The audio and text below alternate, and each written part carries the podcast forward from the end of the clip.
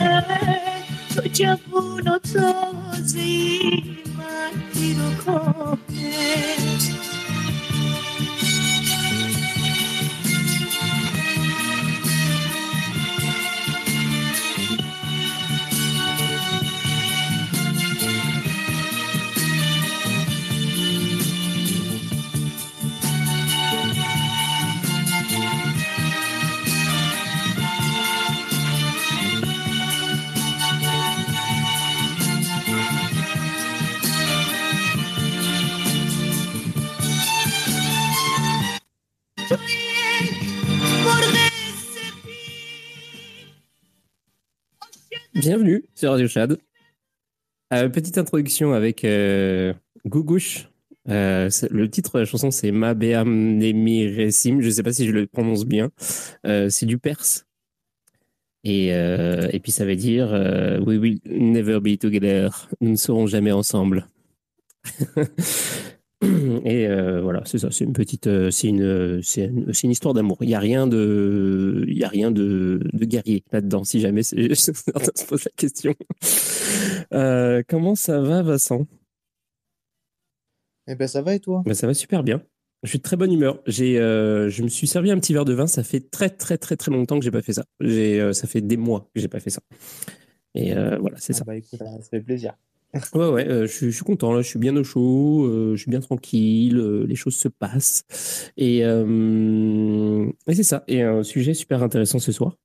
Bienvenue à ceux qui sont là, salut Quarl, salut, salut les autres, le mec qui me fait une frontière entre les, les invités. Salut l'invité supérieur, c'est-à-dire Quarl, salut les sous-êtres. non, bon, bon, bonjour à tous, bienvenue à tous. Et, Évidemment, comme d'habitude, si vous voulez prendre la parole pour euh, dire des choses, euh, poser des questions ou intervenir, euh, n'hésitez pas. Et puis, c'est ça. Il y a. Qu'est-ce que je voulais dire? Ouais, j'ai des annonces à faire plus tard, mais pas maintenant. Non, bah, on va juste commencer l'émission comme ça. Alors, ce soir, c'est euh, euh, un sujet qu'on n'a pas vraiment fait. On a un petit peu abordé le truc de, euh, du rôle des États-Unis dans les différents conflits qu'on a abordé, notamment Israël-Palestine, qu'on a abordé Ouais. une fois et demie, on va dire deux fois.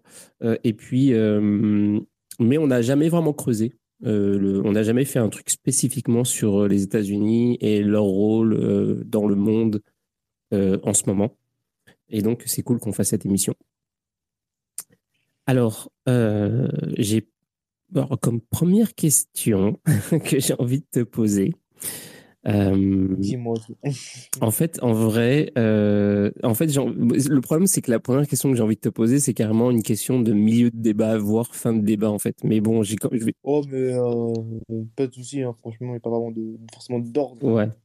entre guillemets. Bon, bah, c'est cool. Parce que j'avoue, bah, en gros, c'est ça. C'est, alors, on, on a souvent reproché aux États-Unis d'être, euh, de, de faire de l'ingérence, d'être un peu partout, à chaque fois que, euh, d'être dans tous les conflits et de les alimenter. Et en plus, euh, en plus de ça, euh, de quand ils se barrent, c'est encore pire qu'avant. Et maintenant, En effet. si ils, ils agissent pas, s'ils sont pas dans le truc, on dit ouais, mais alors voilà, ils sont pas là, donc les terroristes pullulent. Alors du Mhm. coup, c'est quoi le Il faut qu'ils fassent quoi, les types? Euh, on va dire que c'est, pas encore une fois, je préfère même d'ailleurs dire ça dès le début. Je suis pas un expert euh, militaire, géostratégique. hein, j'ai mes avis, mes recherches, mes analyses. Non, c'est bien de le dire au début parce qu'il y a de la spéculation, il y a aussi des hypothèses. Mais concernant les États-Unis, en vrai, la, la cassure entre guillemets de leur crédibilité à l'international, c'est vraiment fait au niveau de la guerre du Vietnam, donc euh, de 1955 à 1975 qui a duré 20 ans et qui a été une véritable perte, mais à plusieurs niveaux. Déjà une perte au niveau militaire, hein, en termes d'hommes, euh, de coûts financiers, euh, d'armement perdu euh, là-bas, euh, de crédibilité en termes de diplomatie internationale, parce que, alors ça, c'était en, en pleine guerre froide, donc il y avait une idée de le Nord contre le Sud, et eux soutenaient le Sud à ce niveau-là, et tu avais la Russie et la Chine qui soutenaient le Nord. Euh, ils ont fait, euh, ils ont ils ont perdu tellement d'hommes durant cette guerre-là, et du coup, derrière aux États-Unis, beaucoup d'étudiants, de syndicats et même dans le Parti démocrate étaient contre euh, cette guerre-là, ce qui a fait déjà une fracture au niveau intérieur, mais aussi extérieur, parce que bah, finalement, ils ont perdu militairement. Ils ont fait des énormes dégâts là-bas d'un point de vue sanitaire et d'un point de vue agriculture, n'ont finalement pas du tout arrangé la situation. D'ailleurs, aujourd'hui, le, le gouvernement vietnamien est un gouvernement communiste et non un gouvernement libéral ou une démocratie comme euh, les États-Unis l'espéraient dans, dans ce conflit-là. Et donc ça, déjà, c'était une énorme, entre guillemets, claque euh, au gouvernement américain, parce que, bah, en fait, c'était leur première défaite. Pas- Alors, pas forcément Mm. défaite dans le sens où ils se sont fait battre et les États-Unis, c'est bon, ils sont battus, une défaite dans l'absolu, mais une défaite relative parce qu'ils n'ont pas atteint leurs objectifs, sachant que ils étaient dans la position de plus grande puissance mondiale, ou du moins euh, plus grande puissance mondiale avec la Russie, entre guillemets, en duo, vu qu'on était en Ouais. guerre froide. Après, euh, donc, cette guerre-là. Ensuite, on a eu la guerre en Irak, euh, du coup, dans les années 90, quand l'Irak a envahi le Koweït. Alors là, ils sont pas intervenus militairement parlant, ils ont soutenu le Koweït avec, encore une fois, encore une fois du fournissement d'armes, en partie des fournissements d'hommes, des munitions, des roquettes, des missiles, etc. Enfin, voilà. Alors, Euh, ouais, alors, parce que je vais, je vais t'interrompre là, parce que du coup, il y a deux choses. Euh, justement, j'ai l'impression qu'il y a eu un shift. euh, mais euh, je- attends, ça, c'est le deuxième truc. Le premier truc que je voulais dire, je voulais te poser la question justement, parce que j'ai regardé une, une, j'ai regardé une interview, je sais pas si tu l'as vu, entre Lex Friedman et, et Elon Musk. Il parle de. Non, j'ai pas regardé. C'est super récent. Il parle de. À un moment donné, dans, dans l'interview, il parle de, de la Chine.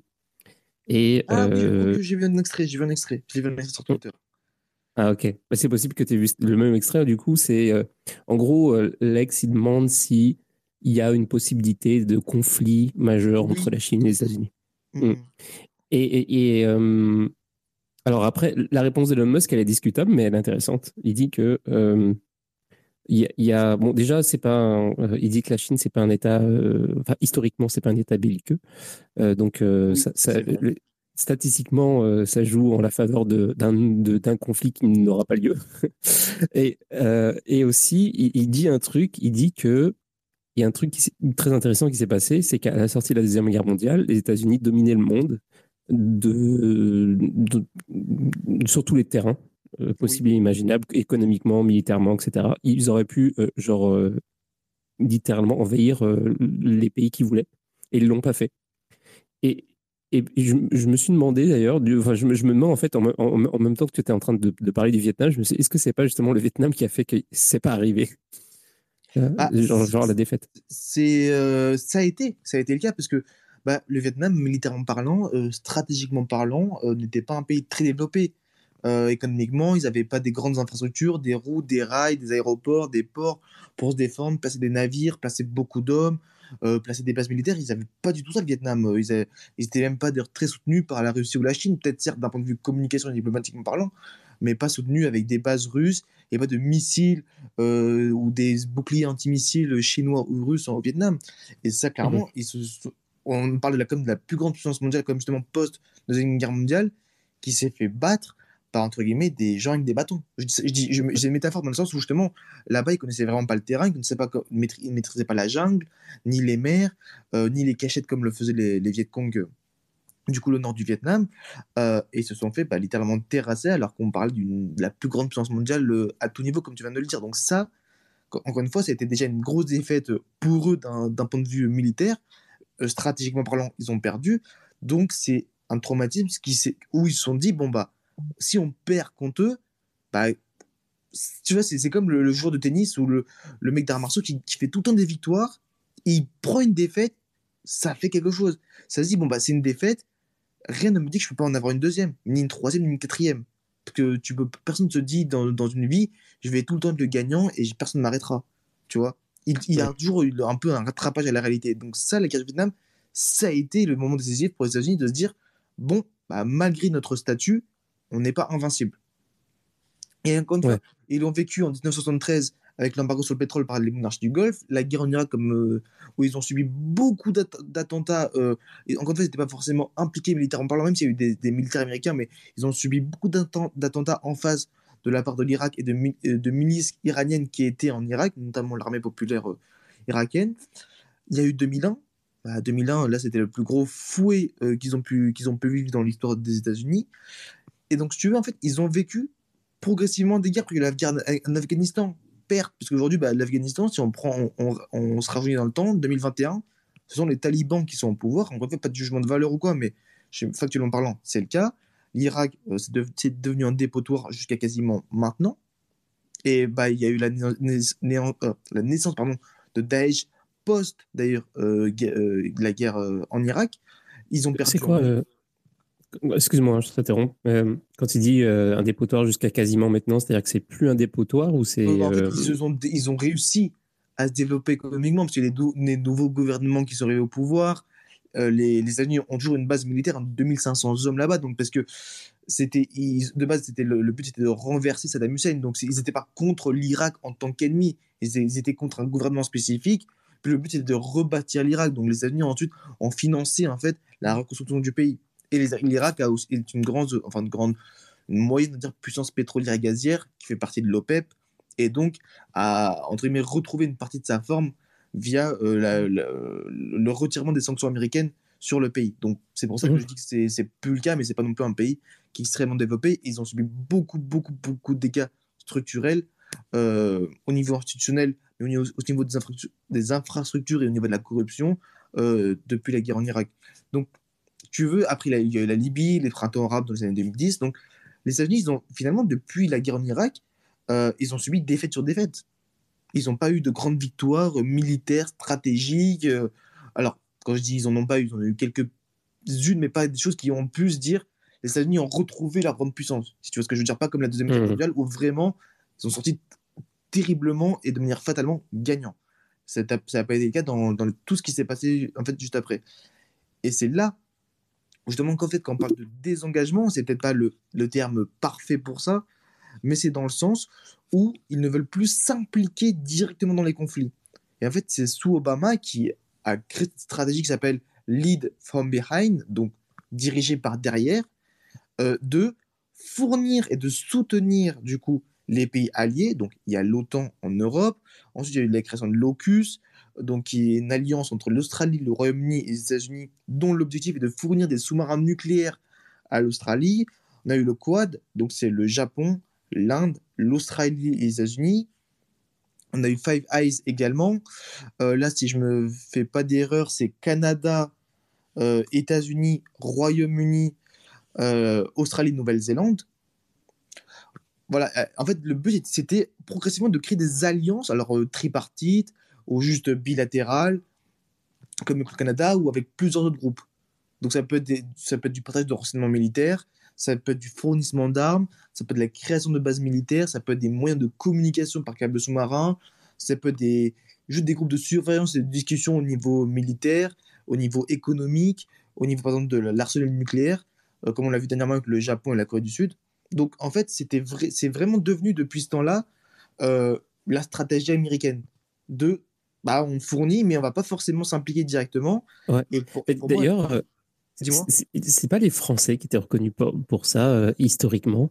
J'avais, j'ai crois, je crois avoir un souvenir quelque part euh, qui de comme quoi la France, dans genre euh, il y a très longtemps, depuis toujours, genre avant euh, la deuxième guerre mondiale, c'est genre les rois de France, etc. La France qui était connue pour son hypocrisie en, en mode on s'implique pas, mais qui envoie des hommes et des armes, euh, des, des mercenaires, etc. dans toutes sortes de conflits pour euh, euh, servir leurs intérêts. Faudrait que je retrouve ça. Alors, je peux pas confirmer parce que j'avoue que je n'ai pas l'information, donc je vais pas m'avancer sur des choses que je sais pas, mais peut-être, c'est peut-être une potentialité. Mais mais, mais peut-être, je ne vais pas m'affirmer dessus. Mais en tout cas, pour, pour revenir au truc, c'est que c'est devenu ça, en fait, les États-Unis, en fait, depuis 2010, hein, c'est vraiment Barack Obama qui a vraiment instauré cette stratégie-là de on va soutenir, mais pas forcément s'impliquer, parce qu'ils ont subi défaite sur défaite sur défaite, et donc ils perdent, sur le point, point de vue militaire, hein, la guerre en Irak, c'est comme près de 40 000 hommes, sur, euh, 50 000 soldats militaires qui sont morts sur le terrain, et 30 000 qui sont, dont, je parle 30 000 qui sont revenus du coup à, euh, aux États-Unis, qui sont suicidés par le traumatisme. Donc c'est presque 100 000 hommes qu'ils ont perdus. Euh, militairement, bah, c'est des avions qui perdent, c'est des tanks, c'est des roquettes, c'est un coût, c'est un coût euh, financier énorme parce que c'est quand même le budget militaire américain, c'est 60% du budget fédéral. Hein. c'est énorme là-bas le, le, dans le PIB des États-Unis, le, le, budget militaire. C'est de la perte au niveau de la crédibilité internationale. On se vend comme les gendarmes du monde, on va sauver, on va venir instaurer des nouvelles institutions, on va vous sauver des dictateurs, etc. Bah, Qu'est-ce qui se passe? La guerre, la corruption, la famine, euh, l'émergence de groupes terroristes. À quel moment ils gagnent en fait? Et d'ailleurs, on sait tous que depuis 2003, bah, euh, qu'on a très bien vite compris qu'il n'y avait jamais eu d'armes euh, de destruction massive. Bon, c'est une énorme défaite pour eux. Ils vont jamais l'admettre, mais ils le savent tous. Et d'ailleurs, aujourd'hui, Biden, il dit bien à Benjamin Netanyahu, donc le premier ministre israélien, ne faites pas les mêmes erreurs que nous lorsqu'on s'est engagé post-attentat du 2001. Donc aujourd'hui, les États-Unis comme reconnaissent indirectement qu'ils ont fait des erreurs de, dans l'idée de se venger, même s'il y a eu quand même des, des, gros enjeux géopolitiques dans la guerre en Irak. De, ils, ils admettent aujourd'hui leurs erreurs, qui finalement s'est soldée par une défaite bah, en fait totale. Parce que les États-Unis, depuis qu'ils se sont retirés de, de, l'Afghanistan en 2021, bah, ça a laissé place à tous leurs entre guillemets ennemis euh, la Chine, la Russie, les talibans et l'Iran. Donc, on pas de jugement de valeur, mais pour les États-Unis, c'est considéré comme leurs ennemis. Donc, ça, tu vois, c'est. Donc, c'est pas un désengagement dans le sens où ils veulent. Il y a, il y a une partie de désengagement, peut-être on, on, pourrait l'aborder, mais il y a une idée de plus, entre guillemets, être euh, le, le, celui qui va faire la différence sur le terrain. Et c'est ouais, on, que... on, on, pourrait leur reprocher l'inverse, du coup, on pourrait leur dire, euh, on pourrait leur reprocher de ne pas être resté, euh, de ne pas avoir fait les choses à fond, bah, les avoir fait à moitié. Pas fond, mais pas les avoir fait bien. Parce qu'eux, ils sont venus, ils ont fait la guerre, mais derrière, il n'y a pas eu de suivi, en fait. Le, le, les États-Unis, c'est compare à la Chine, qui est justement beaucoup belliqueuse, même si les, les, les, Chinois ont fait comme plus de 3400 guerres des années 1800-1200, mais après, c'est devenu un vrai, un vrai pays, un pays pacifique qui a marché dans l'idée de commerce, donc de vraiment faire un win-win, de ne pas interférer dans les histoires euh, des pays euh, qui sont alliés, de laisser les bénéfices de chacun et de l'autre, de laisser la souveraineté d'un pays. Euh, de, voilà, l'idée de pas forcément faire la guerre, mais juste de trouver un moyen d'être gagnant-gagnant euh, pas forcément dans une idée de supériorité ou de domination de, de, l'autre. Et ça, c'est que comparé aux États-Unis, qui, eux, c'est vraiment la manière belliqueuse qu'ils ont, qu'ils ont souvent impliqué du plus ou moins, c'est pas, pas forcément une doctrine militaire, euh, américaine pure et dure dans, dans, dans les mœurs, inscrit dans les mœurs, mais ça reste leur plus gros, plus gros euh, c'est qu'ils n'ont pas eu de suivi derrière, ils n'ont pas cherché à installer des institutions, ils n'ont pas envoyé leurs propres diplomates, leurs propres... Enfin, ils ont envoyé euh, pour faire des communications. Mais derrière, est-ce qu'il y a eu vraiment des financements d'infrastructures, vraiment des aides euh, pour les familles, pour euh, aider à l'agriculture, pour l'émergence de secteurs euh, industriels? Non, il n'y a rien de tout ça. Est-ce qu'il y a eu une sorte de route de la soie version américaine qui a permis de développer? Bah ouais. Mais aujourd'hui, les États-Unis États veulent concurrencer les routes de la soie, mais eux, les Chinois, ça fait 30 ans qu'ils sont dessus. Maintenant, les États-Unis, l'Europe veulent concurrencer les routes de la soie, mais. Ah bon? Ah oui, oui. Il y a, bah, c'est dans les discours directs, hein, concurrencer les routes de la soie. Mais comment ils vont faire ça? bah, Il y a beaucoup de projets qui, qui, sont en jeu. Il y a The Global Cataway, la version européenne, qui est pour 6, qui est un plan de 600 milliards d'euros avec notamment les pays africains et, un, et aussi du Proche-Orient, de construire pareil.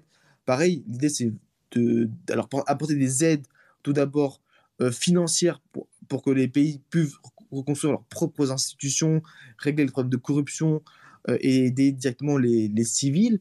Et après, l'idée pareil d'infrastructure, hein, c'est la première chose, de respecter, on va dire, aussi les normes environnementales, euh, ah, les normes environnementales, les normes sociales. Le but n'est pas d'endetter le pays euh, qu'ils qu vont aider. Les États-Unis, ont le Build, by, build Better, Build Back Better World, euh, qui est un plan près de 1000 milliards de dollars, qui est dans la même optique que ceux européens, mais juste il est en fait, on va dire plus grand d'un point de financier. Mais aujourd'hui, c'est l'objectif. Hein. D'ailleurs, justement, au G20 en Inde, qui a eu, euh, c'était il y a trois mois, en août, euh, il y avait l'IMEC. L'IMEC est un projet, euh, justement, indo, euh, dans l'Inde, le Moyen-Orient et l'Europe, donc de relier l'Inde euh, aux Émirats, euh, à l'Arabie Saoudite, Israël, la Jordanie, par des voies de navigation via des ports. Ensuite, dans le Moyen-Orient, de créer des chemins de fer de par le Moyen-Orient, et du, Moyen-Orient à l'Europe, pareil, naviguer par des, par des chemins de fer pour créer des grandes voies commerciales, en fait, mais aussi des euh, projets énergétiques, notamment dans l'hydrogène vert, euh, que ce soit euh, améliorer les chaînes d'approvisionnement, donc d'un point de vue environnemental également. Et voilà. Donc, encore une fois, il y a, en- encore une fois, je précise, tous ces projets-là, c'est beau, mais concrètement, il n'y a rien sur le terrain. Il n'y a vraiment rien. Ça fait Mais depuis, du coup- depuis 2015 qu'ils en parlent, mais il ne se passe rien. Mais du coup, ce serait une route qui va de où à où, parce que la route de la soie, euh, c'est un truc qu'on sait euh, d'où ça part ou d'où ça, où ça Bah, en va, fait, etc. Enfin, Alors l'idée, en fait, les États-Unis, eux, ils vont, il n'y a pas de route qui vont passer des États-Unis. Hein. Ouais, les États-Unis, ils vont intervenir dans ces pays-là, mais la route va, n'a- va- c'est vraiment le but, c'est de relier notamment l'Inde, hein, qui est aujourd'hui un, un grand allié euh, occidental, le, le Moyen-Orient avec l'Europe. Mhm. Euh, on parle pas d'Asie centrale, on parle pas de la Chine, on parle pas des pays d'Asie du Sud, de l'Est. C'est vraiment Inde, Moyen-Orient, Europe. Euh, il y a aussi l'Afrique, hein, bien évidemment. Parce qu'en fait, c'est là où justement la Chine est très investie. Surtout, la Chine est très investie au Moyen-Orient, euh, en Asie centrale et en Afrique. Et c'est là justement qu'ils veulent concurrencer le terrain. Mais pour l'instant, ils n'y arrivent pas. Ils n'y arrivent pas parce que les Chinois sont là, sont bien trop ancrés sur le terrain, sont devenus des, vraiment des, des maîtres dans les infrastructures, sont devenus des maîtres dans les moyens de, mobilité comme les trains à, grande vitesse, dans les chemins de, fer, les chemins de fer, les aéroports, euh, dans, dans, les ports, dans les pipelines, les gazéoducs. Euh, ils, ils sont là depuis tellement de temps, ils fournissent aussi bien euh, les financements, ils vont fournir les ingénieurs, ils vont fournir les prêts, les subventions, les entreprises avec. En fait, ils font tout, ils ils font vraiment toute la palette. C'est pas juste le financement et venez euh, vous débrouiller. C'est venez, vous accompagnent. Ils vont même aujourd'hui, on appelle ça les ateliers Luban. C'est-à-dire qu'aujourd'hui, les, les Chinois, on nous a justement reproché que quand ils faisaient des projets des routes de la soie, euh, c'est eux qui faisaient tout. Finalement, ils arrivent, mais c'est leurs ingénieurs, c'est leurs entreprises, c'est leurs banques. Maintenant, ils appellent ça les ateliers Luban, qui sont notamment en Thaïlande, en Éthiopie, au Zimbabwe, euh, en Ouzbékistan. Ça se développe de plus en plus. On a à peu près une cinquantaine, centaine aujourd'hui, où en fait, c'est des cours pour les, les, les ingénieurs là-bas, les étudiants là-bas, les cours pour que ces gens-là, ensuite, soient les futurs travailleurs de ces projets-là. C'est-à-dire que justement, avant, les Chinois, on leur reprochait que ce soit que eux. Bah maintenant, ils se disent, OK, bah, on va vous transmettre notre savoir. Donc, ils vont, les mecs, vont avoir des... apprendre la cuisine, apprendre l'ingénierie, apprendre dans les, des, télécom- des télé, ah, télécommunications, dans le génie civil. Maintenant, justement, ils, tu vois, ils sont vraiment dans, dans la totalité. Euh, les Chinois, ils apprennent de leurs erreurs. Les, les, les États-Unis, l'Europe, ont tout dans l'optique de on vient, on prend, et après, bah, vous subissez un peu notre, notre impérialisme. En tout cas, aujourd'hui, les pays africains, les pays d'Asie centrale, les pays du Proche-Orient euh, ont ce genre de souvenirs-là des Européens et des Américains. Et c'est aujourd'hui ça la grande, euh, la grande difficulté qu'ils ont en fait euh, pour concurrencer les routes de la soie.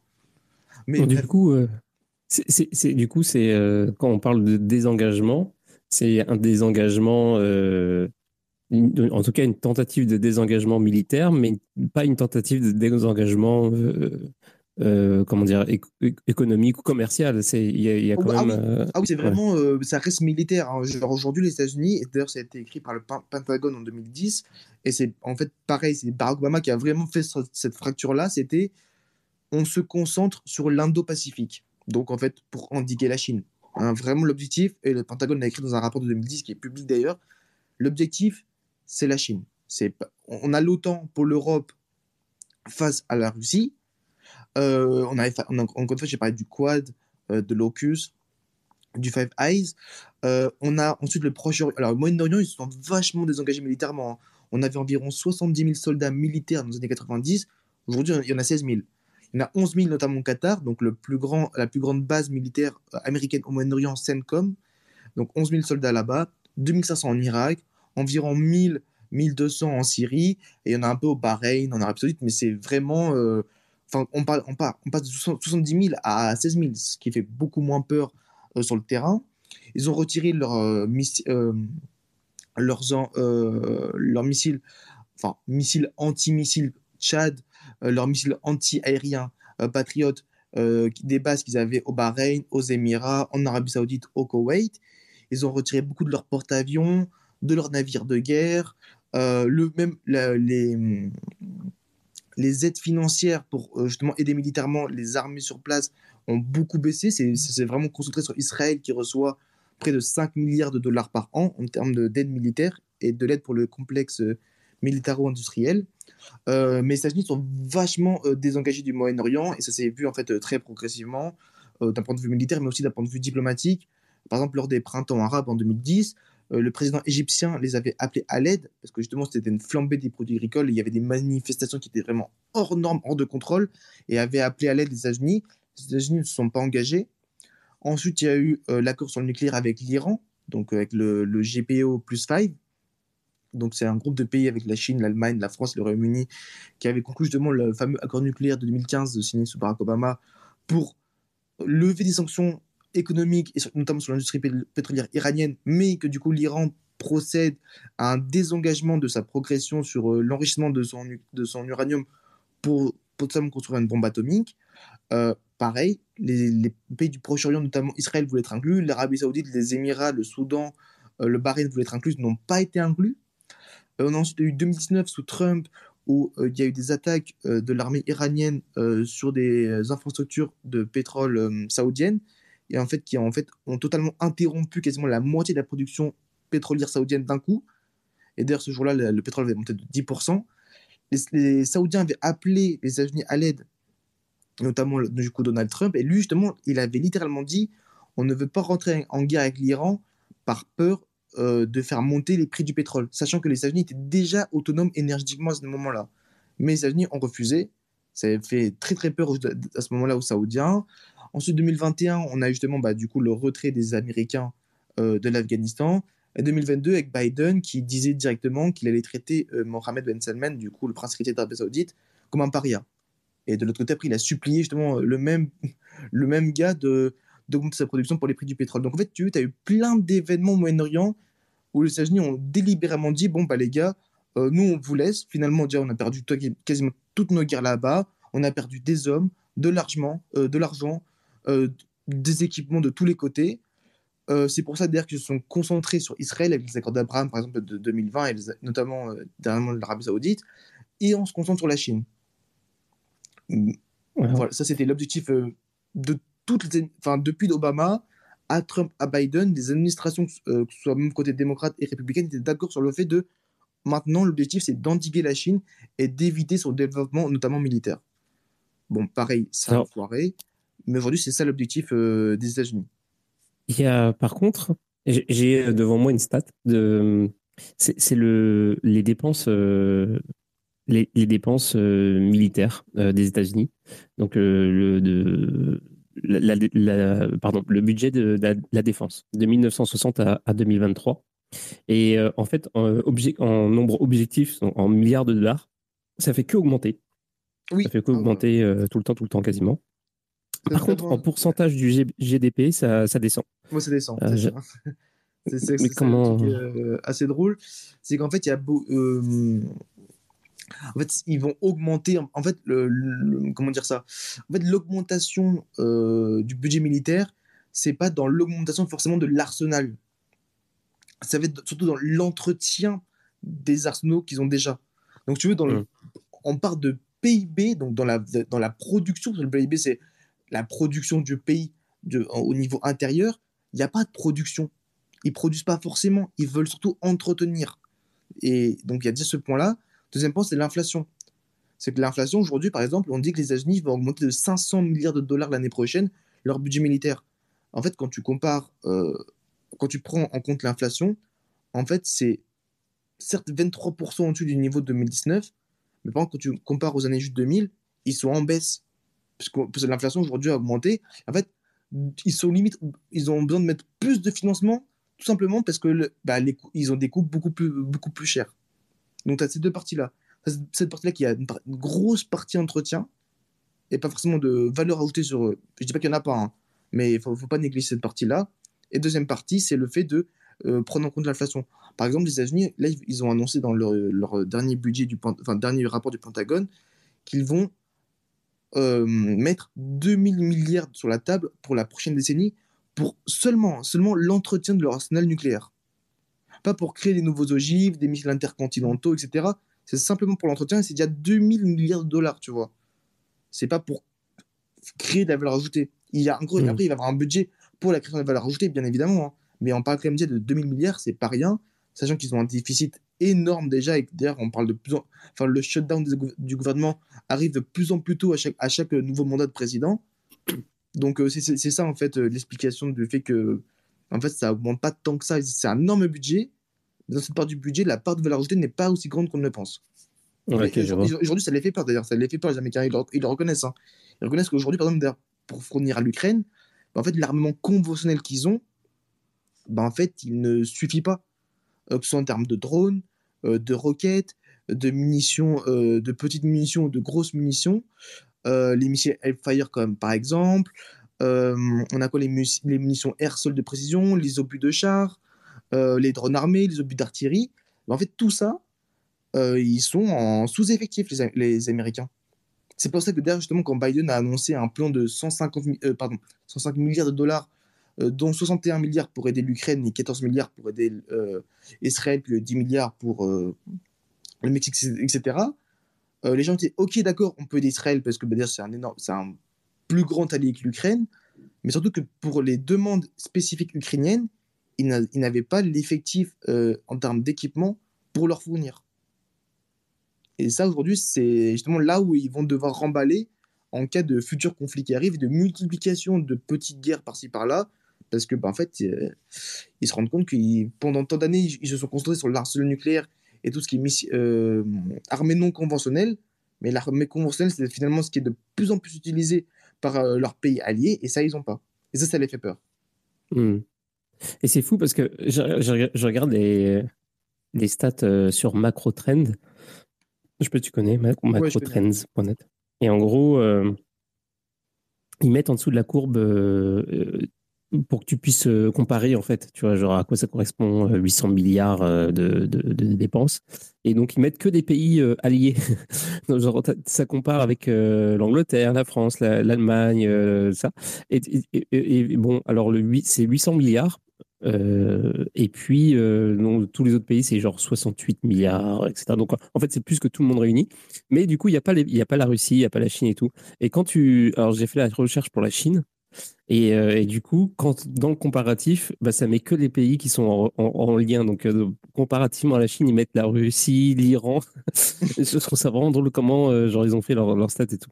Et en gros, au- au- autre que ça, si tu regardes la courbe de, de la dépense du, du budget de la défense de la Chine, où, où il est légèrement inquiétant.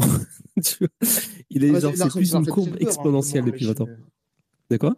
Ça leur fait très peur que moi, la Chine est en train d'augmenter fortement son budget. hein. Ah. Parce que finalement, la Chine, euh, ils, ils- ils disent que officieusement, ils ils sont à 320 milliards de dollars. Euh, non, officiellement, pardon, ils sont à 320 milliards de dollars, mais selon euh, la NSA et, euh, et le Pentagone réunis, le vrai budget militaire euh, chinois, ce serait plus proche des 700 milliards de dollars. Sachant que les États-Unis Ah ouais? sont. ouais, ah oui. Qu'en fait, les Chinois, euh, là où ils sont très malins, c'est qu'en fait, dans leur. On va dire. euh, leur côté euh, défense, en fait, il y a beaucoup de. comment dire ça D'industries civiles qui travaillent, en fait, main liée hein, avec l'industrie de la défense, mais ne sont pas comptabilisées dans le budget. Donc, par exemple, euh, tout Hmm. ce qui est télécommunications, caméras de surveillance, comment il y, y a quoi d'autre? Tout ce qui est satellite, aérospatial, cybersécurité, par exemple des entreprises comme Huawei ou euh, SMIC euh, et plein d'autres entreprises chinoises comme Baidu, etc. euh, leurs technologies à eux sont également utilisées dans l'industrie de la défense. Mais on ne va pas les comptabiliser dans l'industrie de la défense. Tu vois? Ouais. Et donc ça, aujourd'hui, c'est ce que les Américains commencent à dire, ah bah... voilà. C'est un peu, un peu plus malin que nous, quoi. Mais déjà, même, sans, euh, sans regarder, après je vais regarder les commentaires parce qu'il y en a eu deux, même sans, sans, sans, cette, euh, sans ce truc-là, euh, en, se basant juste sur le chiffre de 300 milliards, en fait c'est une dinguerie. Hein, si tu regardes les dix dernières années, Franchement, la, Chine, c'est euh, juste c'est les 200, euh, les 200 derniers milliards, c'est ces dix dernières années. Euh, alors que, non, je veux dire, oui, c'est ça, les dix dernières années. Alors que, bah, si tu regardes les dix dernières années des États-Unis, c'est juste 100 milliards, en fait. Et il y a un shift, réellement. Et alors, je sais pas si je pense que ça rentre un petit peu aussi dans le désengagement. Tu, tu, tu sens que les États-Unis, ils sont comme genre euh, en mode euh, on va se calmer un peu sur, bah, sur, les dépenses. Ils, ils, ils, veulent se calmer parce que, bah, en fait, c'est là qu'en fait on, on, intervient un peu Trump. Hein, c'est que les États-Unis savent qu'ils ont un énorme problème de déficit euh, au niveau de la dette publique. Ils savent qu'il y a de plus en plus de pays comme l'Allemagne, euh, la Chine et le Japon qui sont beaucoup moins acheteurs de leur dette. Hein, les financements de les États-Unis se font notamment par la Chine, le Japon et l'Allemagne. Et aujourd'hui, chacun gère un peu ses, ses, propres économies pour leur propre développement et donc sont beaucoup moins attirés entre guillemets par l'achat de dette américaine. Et Trump, par exemple, euh, quand il arrive au pouvoir, son premier objectif au départ, et il va peut-être réussir à l'appliquer à son deuxième mandat s'il est élu, c'était de quitter l'OTAN. C'était à aucun moment de plus, fournir plus de financement à l'OTAN, euh, les États-Unis. C'est ça le truc, c'est mmh. qu'aujourd'hui, les États-Unis sont euh, et aujourd'hui, quand on prend les, sondages de Pew, qui est un énorme organisme de sondage de l'opinion publique américaine, 57% des Américains, alors après, c'est peut-être forcément les 300 millions qui ont, qui ont, qui ont, fait sondage, mais quand même, il y a plusieurs, quand même plusieurs euh, millions, sont pour le fait que les États-Unis devraient d'abord gérer leurs propres soucis internes, comme le, le problème de l'opioïde, que de fournir de l'argent euh, à des pays, même alliés. Donc l'OTAN, mmh, euh, c'est pour ça qu'avec l'Ukraine, il y a eu beaucoup de débats sur aussi bien le fournissement d'armes, mais surtout le fournissement euh, d'un point de vue financier. Euh, aujourd'hui, pourquoi ça, ça fait chier les, pourquoi les États-Unis aujourd'hui forcent beaucoup les Israéliens à ne pas engager une guerre totale à Gaza? C'est pas pour le côté éthique, c'est parce qu'ils savent. Aujourd'hui, les États-Unis, c'est quoi? Ils ont envoyé le, le, comment ils appellent ça? Oh là là, j'ai oublié le nom. Le porte-avions, voilà, Gerald Harford, qui est le plus grand porte-avions du monde euh, Eisenhower derrière, 12 000 soldats, des F-16 et des A-10 euh, en Jordanie. Ils ont dû réactiver toutes leurs bases militaires là-bas. Euh, ils savent que ça les fait chier. En plus, du coup, tous les renseignements militaires, communication, les rapports de la CIA, de la NSA, tout ça sont du coup liés aujourd'hui, sont concentrés sur ce, cette guerre israélo-palestinienne. Du coup, c'est beaucoup moins d'argent, c'est moins de soldats, c'est moins d'armement, c'est moins de rapports et de, de communication qui sont faits sur la Chine. Parce que là, du coup, on est déjà sur l'Ukraine, on est déjà maintenant, maintenant on arrive au Proche-Orient. Eux, c'est surtout pour ça, en fait, qu'ils veulent calmer la guerre et qu'ils veulent bientôt même arrêter ça. C'est parce que ça, en fait, ils déploient du coup une autre nouvelle partie qui sera au Moyen-Orient, mais qui ne sera pas du coup en Chine. Et du coup, bah, la Chine, ça leur laisse plus de flexibilité par rapport notamment au sujet de Taïwan. Les États-Unis, c'est, c'est ça. Alors, ils sont focus sur la Chine, en partie, et en parallèle, ils veulent aussi pousser leurs alliés à que ces alliés-là apportent plus de financement, euh, développent plus leur industrie euh, militaire, forment plus de soldats, apportent plus de financement à leur industrie, euh, enfin en termes de PIB, à l'industrie de la défense. Ce que Trump a directement critiqué lorsqu'il était président, président de 2016, enfin dès 2016. C'était l'OTAN, mais vous ne fournissez pas assez, c'est grâce à nous que vous vivez. Ils ont critiqué, ils ont dit la même chose au Japon, aux Coréens. Pareil. Et justement, aujourd'hui, le risque que Trump arrive au pouvoir, et aujourd'hui, il a presque toutes les cartes en moins, et c'est ce qu'il est en train de faire en parallèle de tous ces procès, c'est d'arriver juridiquement parlant, euh, sans trop grandes conséquences, de quitter l'OTAN. Ouais, mais d'ailleurs, euh, si après, je vais, je vais lire les commentaires rapides de, de, l'homme soja, mais juste, euh, en fait, d'un point de vue purement pragmatique, en fait, ça fait du sens euh, à l'époque où, euh, où, en fait, avoir une politique extérieure qui était extrêmement coûteuse, c'était intéressant parce que tu avais plus de revenus, tu générais plus de revenus que, euh, que les dépenses que tu avais, euh, euh, les dépenses militaires que tu avais. Mais maintenant, c'est plus le cas. en fait, c'est ça. J'ai l'impression que c'est ça en fait le problème, non? C'est que finalement, il y a espèce, les dépenses militaires sont astronomiques pour finalement des revenus qui sont de moins en moins intéressants. parce que nous, on parle, on parle tout le temps de l'influence, aussi du, de l'équilibre des forces en présence et tout, mais j'ai l'impression qu'on on, regarde pas assez. Est-ce qu'on a, on a des. Comment dire euh, Est-ce qu'on a des stats sur euh, genre justement tous les revenus qui sont générés, de toutes les ressources qui sont récupérées euh, à travers le monde par cette présence militaire euh, pour le côté américain? Mais d'ailleurs, je me, je me demande comment ça va être pour, pour les autres pays aussi, d'ailleurs. Bah, en fait, j'ai alors j'ai les sta- les- j'ai deux stats, mais j'ai pas forcément le, le revenu dans la globalité.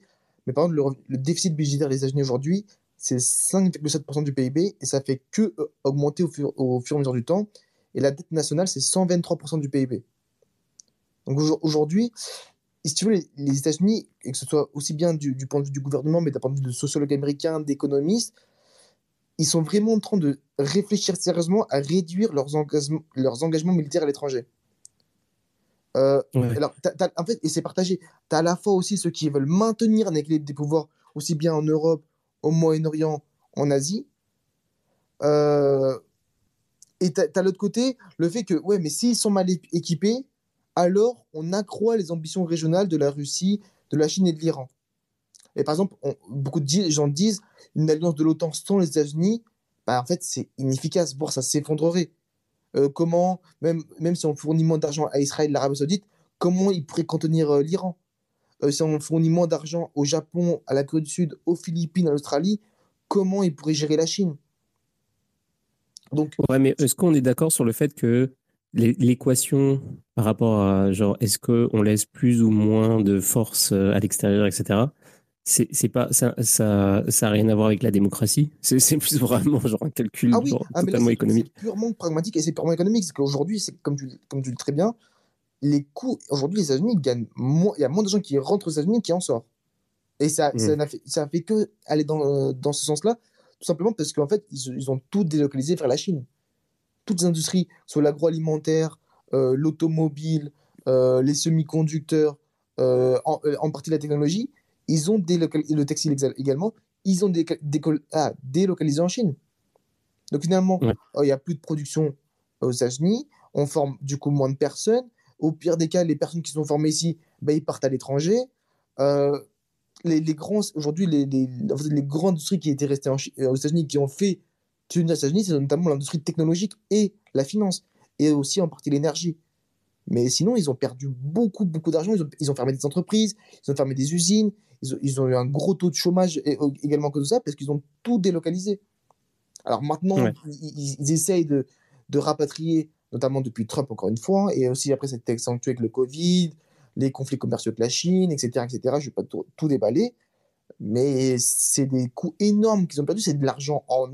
C'est beaucoup d'argent qu'ils ont perdu. Ils ont creusé leurs déficits commerciaux aussi bien que la Chine, mais aussi avec l'Europe, même avec le Vietnam, d'ailleurs, même avec l'Inde. Ils, ont des déficits même avec des pays qui, entre guillemets, d'un point de vue relatif au niveau économique, sont beaucoup plus, ils sont beaucoup plus forts qu'eux. Pourtant, bah, en fait, à force de délocaliser, délocaliser, délocaliser, finalement, bah, aujourd'hui, ils remarquent qu'ils ont un énorme manque à gagner. Or, il faut des dépenses justement pour se défendre ou aider ces alliés-là. Et ça, bah, ils n'ont pas cet argent-là. Ouais, c'est n'importe quoi. aujourd'hui, il y a un vrai souci économique aux États-Unis, qui, ils en parlent beaucoup là-bas. hein.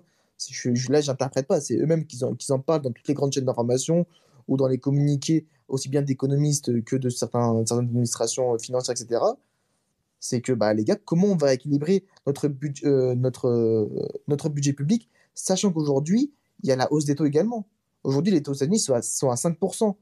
Donc, chaque année, ils doivent rembourser 5% d'intérêt sur, des milliards de dettes. Donc c'est une grande, grande, grande, grande partie maintenant du financement aussi euh, de la dette publique, non pardon, du budget public américain qui va seulement aller dans le remboursement d'intérêts des- à des investisseurs. D'ailleurs, ça, ça va être sur- alors, euh, après, je vais lire les commentaires promis. Et, après les commentaires, je vais donner la parole à, Finding, euh, Find- Finding. Euh, toujours dur, dur à dire. Euh, ouais, ça, bah, ça va sûrement être un, sujet dans la campagne de Trump. Dire, c'était déjà quelque chose qu'il avait évoqué énormément souvent pendant la dernière campagne, mais ça va revenir, c'est certain, genre de dire, euh, on, on va arrêter d'envoyer de l'argent à tous ces gens-là, en fait. Ah mais oui, Il avait fait la remarque, Il, euh. le dit, il le dit dès maintenant en plus. hein. Franchement, il se cache, il se le, ca- il se le cache pas du Ah tout. ouais, ouais. Et, et- et je, me, souviens qu'avant, il le disait pour euh, les alliés. Il disait on arrête d'envoyer de l'argent en Europe et tout. Et tout le monde était comme genre, ah bon, ah bon? Bah ouais. Et, euh, et au moins, euh, c'était, euh, c'était, ça, ça, ça avait le mérite d'être franc. Il y a l'homme soja qui dit alors, il a dit il y a 28 minutes euh, les US n'ont pas forcément besoin d'occuper un pays pour leurs intérêts. Ils ont politiquement euh, finement joué le coup post-Deuxième Guerre mondiale avec l'Arabie saoudite pour assurer un approvisionnement pétrole conséquent à bas coût et plus tard avec le Qatar. Et le deuxième commentaire, c'est le budget militaire chinois, c'est plus que ça, car les salaires chinois, c'est pas les salaires américains. Ouais, ça, bah, ça on avait discuté du budget militaire euh, chinois qui est beaucoup plus élevé que, en tout cas, que, que les chiffres officiels le pensent. Euh, il y avait effectivement le cas des salaires, hein, ça c'est clair que j'avais oublié cet élément-là. Après, ils sont pas. En fait, certes, ils sont pas, le but n'est pas d'occuper un territoire, ça peut-être l'occupation, mais ils n'en ont pas non plus fait des alliés. C'est-à-dire qu'aujourd'hui, au Moyen-Orient, bah, en fait, on voit beaucoup de pays euh, du Golfe qui se tournent plus vers la Chine, aussi également vers l'Iran, même s'ils ont, c'est aussi historiquement leur ennemi, mais il y a aussi un rapprochement qui se fait avec l'Iran, comme on l'a vu avec l'Arabie Saoudite et, l'Iran dernièrement en mars 2023, et la Russie. Ils se, rendent compte que justement les, États-Unis sont plus là militairement, mais ils sont même plus là tant diplomatiquement que ça. Ils, ils, le savent. encore une fois, j'ai cité les exemples, j'en ai cité 5-6 d'exemples tout à l'heure, euh, de comment ils perçoivent les États-Unis aujourd'hui. Euh, aujourd'hui, ça se tourne vers la Chine pour leur, euh, leur moyen de télécommunication, pour les infrastructures, pour les projets dans l'énergie verte, euh, pour aussi l'intelligence artificielle. This space was downloaded via spacesdown.com. Visit to download your spaces today. Pour construire des réacteurs nucléaires, ça se tourne vers le aussi pour contrôler euh, les prix du pétrole. Ça se tourne vers l'Iran parce que justement, ils savent que ici, ils se disent bon, les États-Unis sont plus là pour nous, mais aujourd'hui, les Chinois et les, Russes sont pas non plus enclins à être une grosse force militaire étrangère dans, dans cette euh, région-là. Bon, bah, autant, entre guillemets, essayer de discuter avec le pire ennemi. C'est ce qu'ils font aujourd'hui. L'Iran a aussi également changé son discours par rapport à. Et, on a conscience, elle, elle, sait que les États-Unis se sont désengagés. Donc, elle aussi, elle est pas non plus. Ils ne sont pas du tout bêtes, les Iraniens. Ils savent qu'aujourd'hui, euh, le but, c'est pas de continuer à faire la guerre, c'est d'essayer justement de rameuter un peu tout ce beau monde. Euh, par exemple, les Émirats, ils ont quitté une coalition navale qu'ils avaient avec les États-Unis pour rejoindre, pour rejoindre celle de l'Iran les, les, Saoudiens ont ouvert leur, leur relation diplomatique avec eux. Euh, il y a des discussions qui se font un peu dans l'ombre avec notamment l'Oman, l'Irak, le Koweït. Euh, donc, certes, ils ne sont pas sur le terrain, mais ces pays-là, bah, du coup, bah, se désengagent en fait des États-Unis. Ils n'ont même plus, entre guillemets, peur forcément de, ceci, comme on l'a vu avec les coupures de production pétrolière euh, par l'OPEP et l'OPEP+, malgré toutes les menaces et même, j'ai envie de dire, les, enfin non, mais même les menaces, même presque le fait de se dire oui, si vous faites ça, si vous faites ça, si vous faites ça, on vous fera, on vous fera du chantage, etc. Ils n'ont pas eu peur, ils ont coupé, ils ont coupé, et ils mmh. coupent jusqu'à aujourd'hui. Bah oui, parce qu'en fait, c'est ça, le, le, moindre signe de désengagement, c'est un signe de faiblesse, quoi. Et, ah euh, et là, euh, et ces pays-là, c'est tous des pays qui, aujourd'hui l'OPEP, l'OPEP, c'est 70% des réserves de pétrole mondiales, c'est 40% de la production mondiale euh, euh, mondial de pétrole et c'est 50% des exportations mondiales de pétrole. Donc ils savent, ces pays-là, aujourd'hui, ils savent, ils ont conscience que ça devient un hub régional, que beaucoup plus de, plus de pays étrangers s'intéressent à leur développement économique, notamment le projet Vision 2030 de l'Arabie Saoudite. Ils savent qu'ils ont leur carte à jouer et ils sont en train de jouer aussi leur propre développement économique. Il y a eu, c'est bon, ils ont fait l'Europe, les États-Unis, c'est bon, ils ont développé, des économies matures.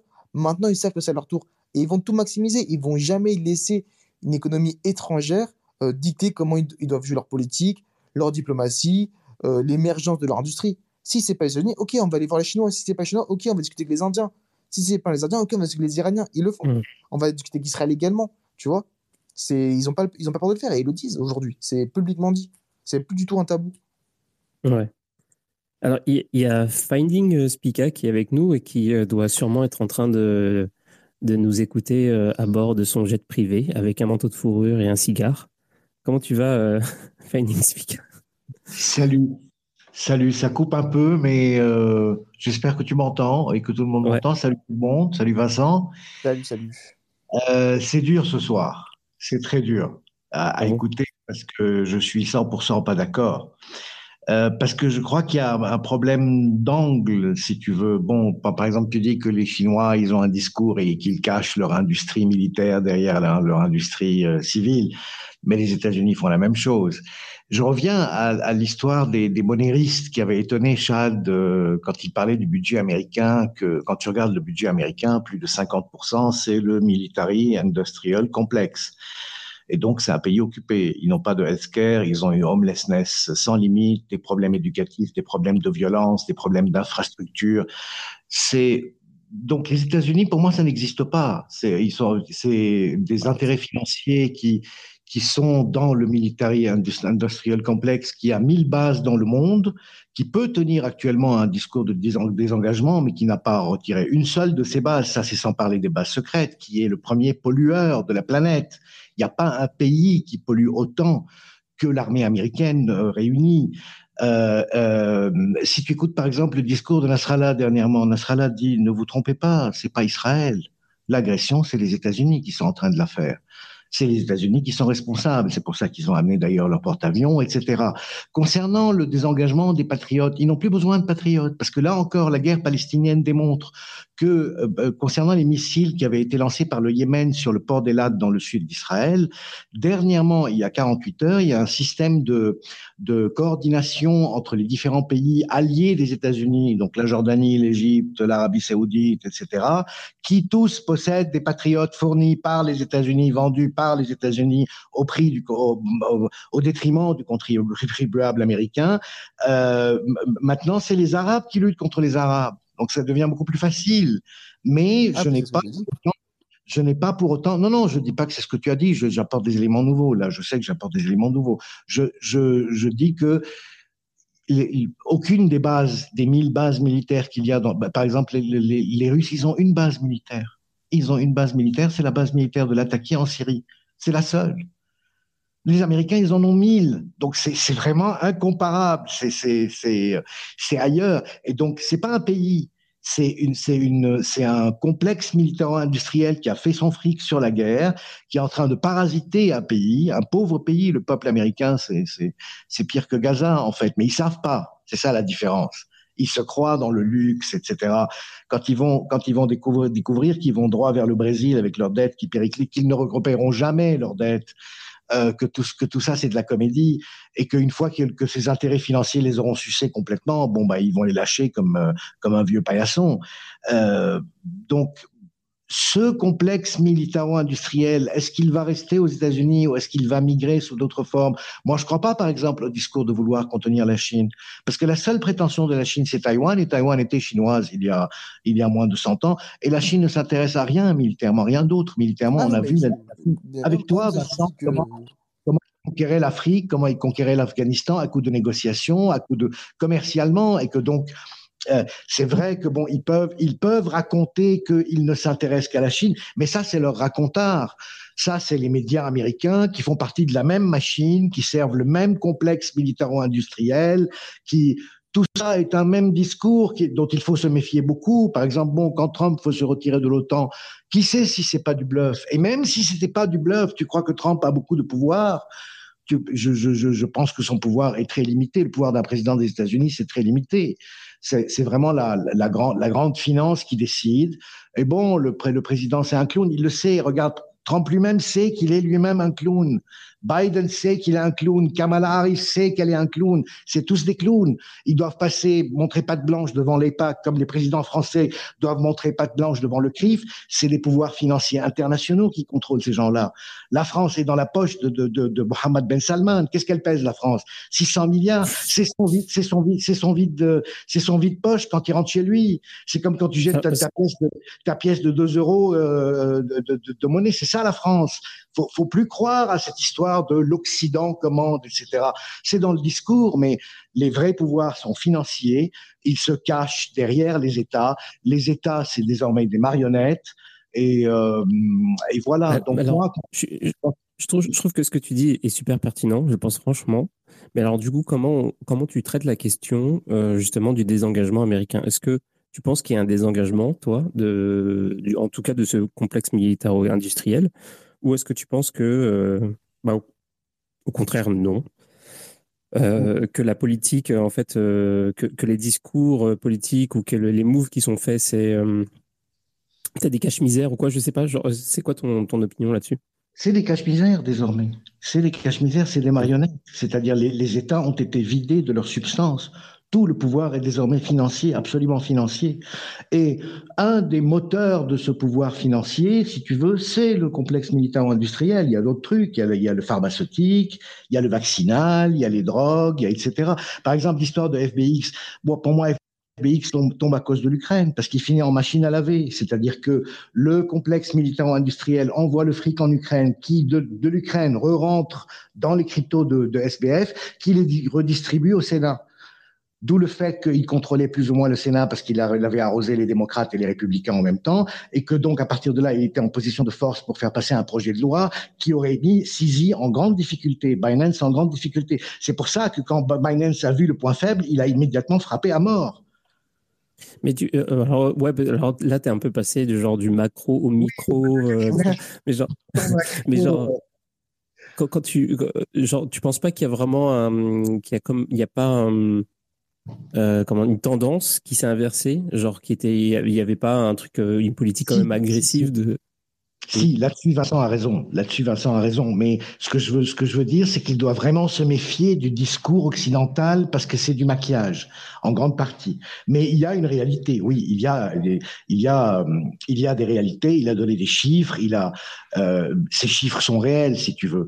Mais je pense pas qu'il que la, que la, et, et ils sont déguisés en décision américaine, mais cette décision n'est pas américaine. Il n'y a, pas de, décision, euh, de, de, de, réelle décision américaine, je crois pas. Maintenant, concernant le fait qu'ils veulent pas la guerre, par exemple, il y a un exemple. Il y a une semaine, il y a une base en Syrie. D'ailleurs, qu'est-ce qu'ils foutent en Syrie? Ils pompent le pétrole syrien, c'est tout. Ah bah Donc, oui, c'est des gros enjeux de matière première derrière. Ça, je te, je... Voilà, il y, a une, il y a une base en Syrie américaine qui a été attaquée par les, par les chiites irakiens. Il y a eu 22 ou 40 blessés euh, américains. Normalement, en temps normal, 40 blessés américains, ça déclenche une opération genre Afghanistan. Là, ils ont rien dit. Ils n'ont pas bougé. Donc, c'est vrai qu'ils veulent pas de guerre. Euh, et quand, sur la question de est-ce que le Liban rentrerait dans la guerre pour Gaza, etc., le Hezbollah, machin, l'Iran non plus ne veut pas la guerre. Il vient de signer avec les, les Saoudiens. Ils vont résoudre enfin 40 ans de, problèmes économiques à cause du, euh, à cause du blocus, etc. Ils veulent tout sauf la guerre, ces gens-là, en ce moment.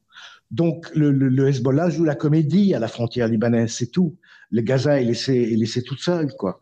Et Gaza, ça devient vraiment un problème je veux dire, ça relève de la psychiatrie, là. C'est plus une guerre. De la... et, le ridicule, c'est-à-dire qu'aujourd'hui, la victoire militaire consiste à planter un drapeau sur le toit d'un hôpital. C'est sans limite de ridicule. Mais tu n'entendras jamais ça dans les médias français ou dans les médias américains. Et, et, pourtant, moi, je, je, ne, je, ne, développe pas là un point de vue palestinien. Je veux dire, je fais un zoom out, je vois un soldat qui plante un drapeau sur un hôpital, je me dis, bon, il y a un truc qui va, qui va vraiment pas il y a un truc qui délire. Ouais. Et Alors, ouais, on, on s'est un petit peu éloigné du sujet, mais bon. oui, bon, j'arrête, j'arrête. Je, je, redonne la parole à Vincent, parce que moi, c'est un peu du délire. Donc, mais merci de m'avoir laissé intervenir. Voilà. Bah, bah, de rien. C'était cool. Ok. Vincent, tu veux, tu veux, dire, un, tu veux dire un truc? Euh, oh, non, bah, on, reprendre un point. On a même quasiment le même discours, lui et moi. Hein. Mm. effectivement, il y, a un, il, y a un, il y a ce que disent les Américains, ce qu'ils font, mais le fait qu'il y ait l'émergence de beaucoup de, de, plus en plus de puissance en fait euh, face à eux, c'est ce qu'il dit lui aussi, c'est ce que je dis, c'est ce que je suis en train de dire, c'est que au-delà des monarchies du Golfe, on a la, la, Russie, on a la Corée du Nord, on a la Chine qui, qui entre guillemets, quand on dit désengagement, c'est pas dans le sens où ils vont rien faire, hein, c'est ce que je disais tout à l'heure, c'est une, autre, forme de stratégie. Donc encore une fois, avec des enjeux économiques derrière, hein, c'est parce qu'ils savent qu'ils ont plus forcément les, mêmes financements derrière, même si forcément il faut maintenir toujours une, une, certaine suprématie à travers les bases dont, dont il parlait. Ça, ils vont jamais retirer les bases. Ils, ils sont pas non plus bêtes, les Américains. Ils savent qu'ils ont des objectifs quand même géopolitiques et militaires derrière.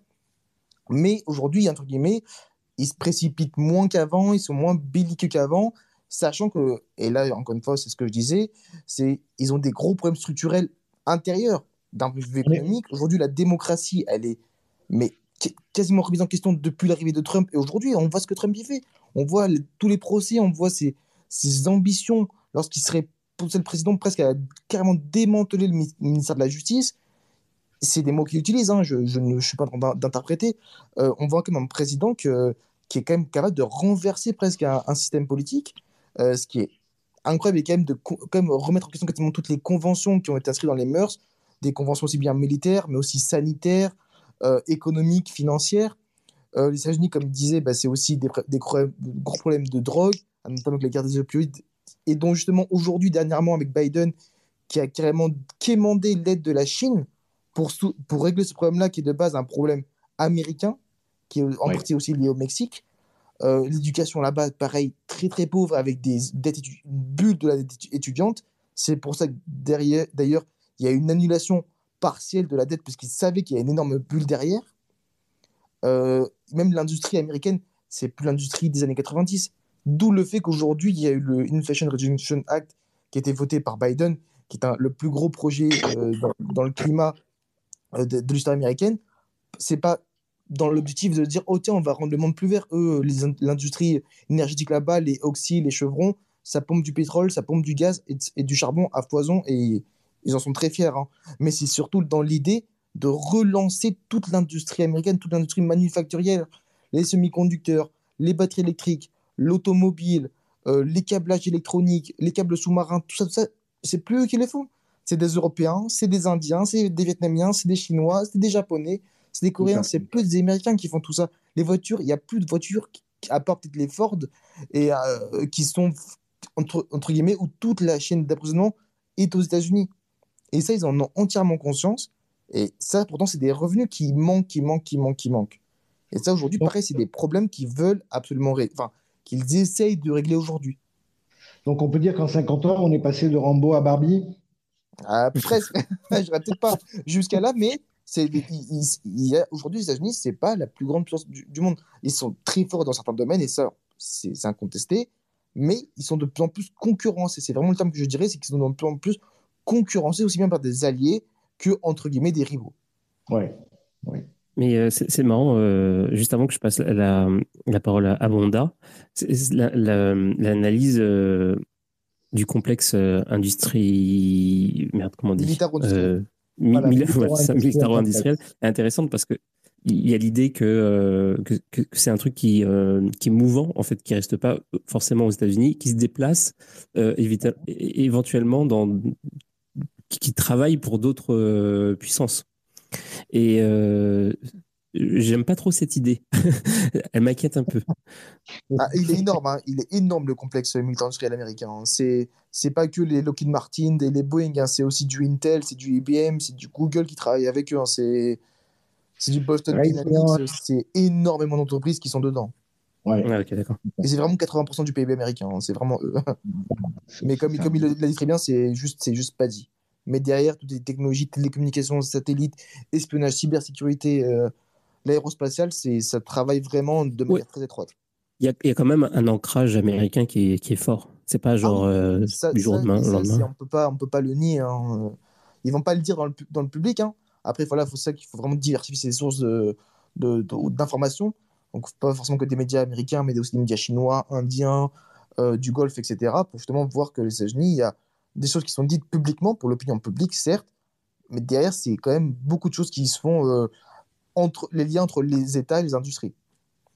Et la finance, notamment. Les, les grosses banques américaines, euh, c'est quelque chose aussi. Wanda, comment ça va? Hey, Chad, ça va? Oui, toi. Oui, oui, ça va bien, merci. Alors moi, j'ai pris euh, le débat en cours de route Ouais. et euh, C'est pas grave. j'ai entendu Si tu marches parler assez vite, des États-Unis, etc. Et euh, en fait, je sais pas un avis sur tout, mais de quoi parle-t-on? Alors, si on parle, par exemple, euh, de la liste des pays euh, par émission euh, euh, de CO2, par exemple, euh, en fait, le numéro un, c'est la Chine. Ensuite, en effet, viennent les États-Unis, puis l'Inde. En fait, c'est l'activité humaine hein, qui pollue. C'est pas un tel ou un tel ou un tel. C'est systémique, c'est global. C'est qu'en moins de 100 ans, on aura tout niqué. Bon, je ne vais pas rentrer dans ce débat-là. La question est désengagement des US des conflits mondiaux, causes et conséquences. La, la cause, c'est la crise. La crise, ça fait qu'on se, on se replie sur soi-même et il n'y a pas de liquidité. Donc, euh, pourquoi tu vas aider les autres si tu n'es pas capable d'aider déjà ton peuple?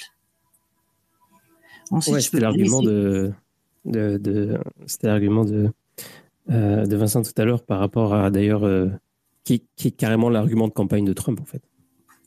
Mais c'est l'argument de campagne euh, du RNFN, enfin, euh, appelons-le euh, comme, comme on veut, et ils sont aux portes du pouvoir. C'est c'est les populistes qui prennent cet argument de partout, bien sûr, parce que ça, dans cette bonne guerre, ça sert toujours. En plus, ils ont fait des progrès, on est mal. Donc, euh, je sais plus euh, qui intervenait, euh, mais euh, cracher en fait euh, euh, sur les démocraties, euh, c'est extrêmement facile. Casser, tout le monde peut le faire. Qui a Reconstruire en mieux. sur les démocraties? Non, mais reconstruire en mieux, eh ben moi, je les attends, les mecs, quoi. Parce que c'est vachement facile sur son canapé, euh, derrière son téléphone ou son ordi, de, de baver. Mais en vrai, c'est extrêmement fragile, c'est extrêmement complexe. Une démocratie, effectivement, ça ne s'exporte pas. Bah, Écoute, bah, merci pour, l'intervention. Il y a, il y mais moi, qui, excuse-moi, Chad, Ouais. mais ça, me- ça me touche parce que euh, Ouais. voilà, tu, tu sais bien que je suis afghane et, et, et voilà, et les gens, ok, les States, ok, ils sont intervenus. Le monde est bipolaire, mais c'est historique, c'est issu de et des suites de la Seconde Guerre mondiale. Euh, en même temps, euh, ouais, les States sont partis, mais regarde ce qui se passe. Moi, je suis ni pour les uns ni pour les autres. Tout ce que je vois, c'est que c'est beaucoup plus compliqué que ça et euh, il n'y a pas des gens euh, genre qui manipulent je sais pas quoi. euh, non, non, c'est- très compliqué. Et, oui, il y a des enjeux économiques, il y a des terres rares, il y a des choses dont dont les gens ont besoin. Mais en même temps, on peut pas laisser on peut pas laisser en fait la barbarie, la sauvagerie gagner du terrain en permanence sous prétexte que oh euh, euh, en fin de compte quand t'es grand t'es méchant quoi. Je ne sais pas si vous avez eu l'occasion aujourd'hui de lire la fameuse lettre de Ben Laden au peuple américain. Ah, il y a Euh, un truc qui est sorti là, ouais, effectivement. Voilà, et les différentes réactions et le fait que le Guardian qui avait publié la lettre euh, a retiré la lettre, etc. Moi, je trouve que ça ouvre un, un beau débat. C'est vrai que les talibans, c'est barbare, mais la vraie question, c'est qui c'est les plus barbares? Est-ce que c'est les talibans ou, le, ou, ou c'est le système militaire américain? C'est-à-dire si on fait vraiment le bilan, quand on lit cette lettre, Non mais arrête, talibans- arrête, arrête, arrête, t'es qui toi? Mais je suis moi-même, mais t'es je suis qui toi? Un Tu sais comment- Libanais, tu sais moi comment une fille elle vit, toi Tu sais comment ça se Quoi? passe? Quoi? Bon, c'est bon, je, je vais pas débattre, euh, c'est même pas la peine. Oui, bah, c'est mieux d'être respectueux, comme sinon on peut pas, on peut pas discuter. Voilà, moi, moi aussi, je suis, je suis dans un pays de, de- asiatique. Moi aussi, j'ai subi le- le- les tentatives d'occupation américaine. J'ai subi 25 ans d'occupation israélienne. Donc, euh, j'ai pas de leçons à recevoir. Euh, je pose simplement la question au niveau de l'échelle. Bon, peut-être que les talibans font du mal, euh, font du mal en Afghanistan, c'est certain. Mais au niveau de l'échelle, si je, si je prends les, les, les, par exemple, rien que Gaza, il- il- si on calcule les tonnes de bombes qui ont été déversées, on, est déjà, on a déjà dépassé trois fois Hiroshima. Donc, si on additionne simplement le poids des bombes, donc sur un truc Ouais, de quelques contre- kilomètres. Hmm. Et, et c'est la même Je chose. sais pas si on est encore dans le, je sais pas si on est encore dans le, dans le topic. en, en euh, Syrie, avait plus de ils n'avaient plus de bombes. Ils, ils étaient censés, ils ont déversé tellement de bombes qu'ils ont, qu'ils ont dû en fabriquer de nouvelles. Donc, il y a vraiment un déversement de violence qui était continu. Maintenant, est-ce qu'il y a des engagements ou pas? Ça, Vincent est en train de trancher, mais il y a un historique. Il y a un historique et qu'on n'aille pas m'expliquer que la démocratie, c'est de choisir entre Trump et Biden ou entre Macron et, et- et Fillon. Euh, parce que c'est pas ça la démocratie. Donc tout ça, Mm. c'est canalisé par les médias. C'est fini la démocratie. C'est un vieux souvenir. S'il y avait encore la démocratie, on la défendrait, Wanda. Mais en bon, fait, alors du coup, le, Ah, le- c'est une le- le sujet du utopie, soir, c'est- une utopie, et moi je suis un soldat de la République et je la défends Non, tous les jours. les amis, on est, on est plus du tout dans le sujet. mais- On va, on va arrêter. Voilà, voilà, parce que là, c'est le gros melting Non, non, mais pot, parce euh, qu'il faut rester dans le sujet. N'importe quoi. Il faut rester dans le sujet. Euh, le sujet du soir, c'est le désengagement des États-Unis. Voilà. Et donc en fait, c'est pas vraiment, on parle pas vraiment de démocratie, on parle pas du bien contre le mal, euh, de ce que c'est, ce que c'est juste, c'est injuste, etc. On essaie vraiment de faire une analyse euh, euh, en fait neutre ou froide de, euh, dirais. de, de, de la situation en fait, de, de en fait quels sont les moves qui sont faits et on essaie d'analyser ça euh, de manière euh, euh, technique, quoi, en fait. Il n'y a, pas de, il y a pas de jugement par rapport. Enfin, on essaie de pas donner de jugement par rapport à ça. Je sais pas si, euh, si Bah vous captez oui. le truc. Et, donc, euh, c'est ça. Alors, je, je vais en profiter pour lire le, le- le commentaire de Malik qui vient de dire il y a euh, un peu plus de 20 secondes, en fait. Euh, Mhm. Lorsque vous regardez la scène avec attention, vous constaterez qu'en 1948, l'État de Palestine vivait en paix. Après cela, l'occupation. J'ai peur. Ouais, non, on va pas partir dedans parce qu'on a déjà fait tuer tuer et j'ai vraiment la Ah, peine d'en reparler. ça. Ouais, ouais. Ouais, ouais. On a fait, on a fait deux débats sur, le sujet de la Palestine. Allez les écouter. Ouais, c'est ça. Agrège énormément. euh, ouais. Mm. Bon, en tout cas, euh, il y a un autre commentaire éventuellement, je crois. Euh, ouais, bon, euh, ok, d'accord. Ah, je les ai pas lus. Non, faut pas que je m'énerve. Moi, je le sens hyper chaud, chaud patate de fou. Ouais. Bah, en tout cas, on va, on va repasser au sujet principal, Bah qui oui. est le désengagement des États-Unis. Euh, et moi, il y avait un truc que je voulais aborder, euh, c'est ça. C'est en fait, euh, bah, en vrai, c'était la réaction de, en fait, comment. c'est un truc qu'on avait déjà abordé dans le, passé, c'était comment les autres pays prennent la place, entre guillemets, de ces désengagements. On avait un petit peu abordé le, cas de la Chine, etc. Mais c'est vrai qu'on n'a pas trop abordé le cas des autres pays. Euh, tout à l'heure, tu l'as évoqué, euh, Vincent. Euh, tu disais, tu parlais des, des pays du. bah, en fait, tu parlais de l'OPEP, notamment, qui, euh, qui faisait, qui prenait des mesures et qui montrait clairement que, bah, en fait, ils, ils avaient plus peur des sanctions, quoi que ce soit, etc. Est-ce qu'on a vu d'autres réactions, d'autres situations qui ont montré, en fait, que, bah, qu'en fait, qui ont fait, qui ont, dé- qui ont donné des signes de ce désengagement, en fait? Bah euh, ouais, j'en ai un très fortement, c'est la Corée du Nord. Alors, encore une fois, je ne Mhm. rentre pas dans le truc du chemin de valeur, les émotions, vraiment, euh, je laisse ça un peu aux enfants. Euh, la Corée du Nord, dont le grand débat, c'était un peu comme d'ailleurs le cas de l'Iran, c'était euh, l'arsenal nucléaire. Alors, 2006, euh, l'ONU, donc le Conseil de sécurité générale, les cinq représentants, ont mis toutes les sanctions possibles économiques sur le pays. C'est pour ça que le, le pays est vraiment isolé économiquement parlant, diplomatiquement parlant. Enfin, c'est pour ça qu'il fait que du commerce avec la Chine et la Russie, hein, les deux seuls pays qui ouvrent des portes avec eux, enfin les deux grandes puissances, on va dire, qui ouvrent des portes avec lui. Euh, c'est déjà, en fait, le fait d'utiliser des sanctions, donc les sanctions économiques, euh, c'est déjà un nouveau moyen pour les États-Unis de ne pas rentrer en guerre d'un point de vue belliqueux, mais d'atteindre des pays déjà à distance et euh, de l'isoler sans forcément créer des conflits militaires. Il faut engager beaucoup de, comment dire ça, de- d'efforts fi- euh, aussi bien physiques, donc sur le terrain, financiers et surtout juridiques. C'est surtout ça le- la, la grosse problème d'idée, c'est le juridique.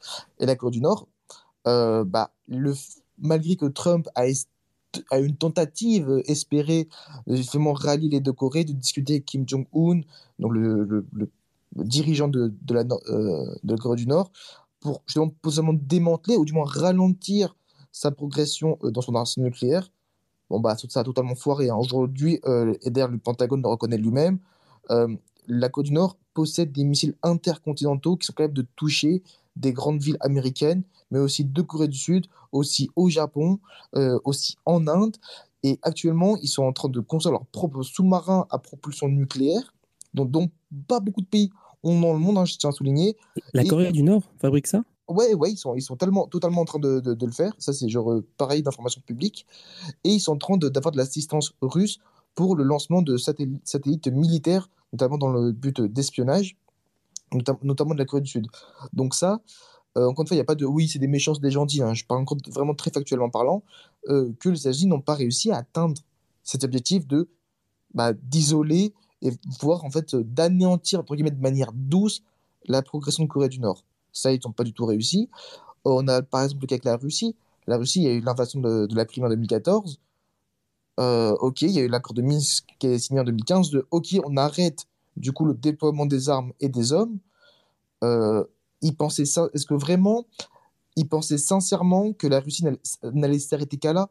C'est là où je trouve que c'est une erreur des États-Unis, même de l'Occident en général, de fonctionner dans les valeurs.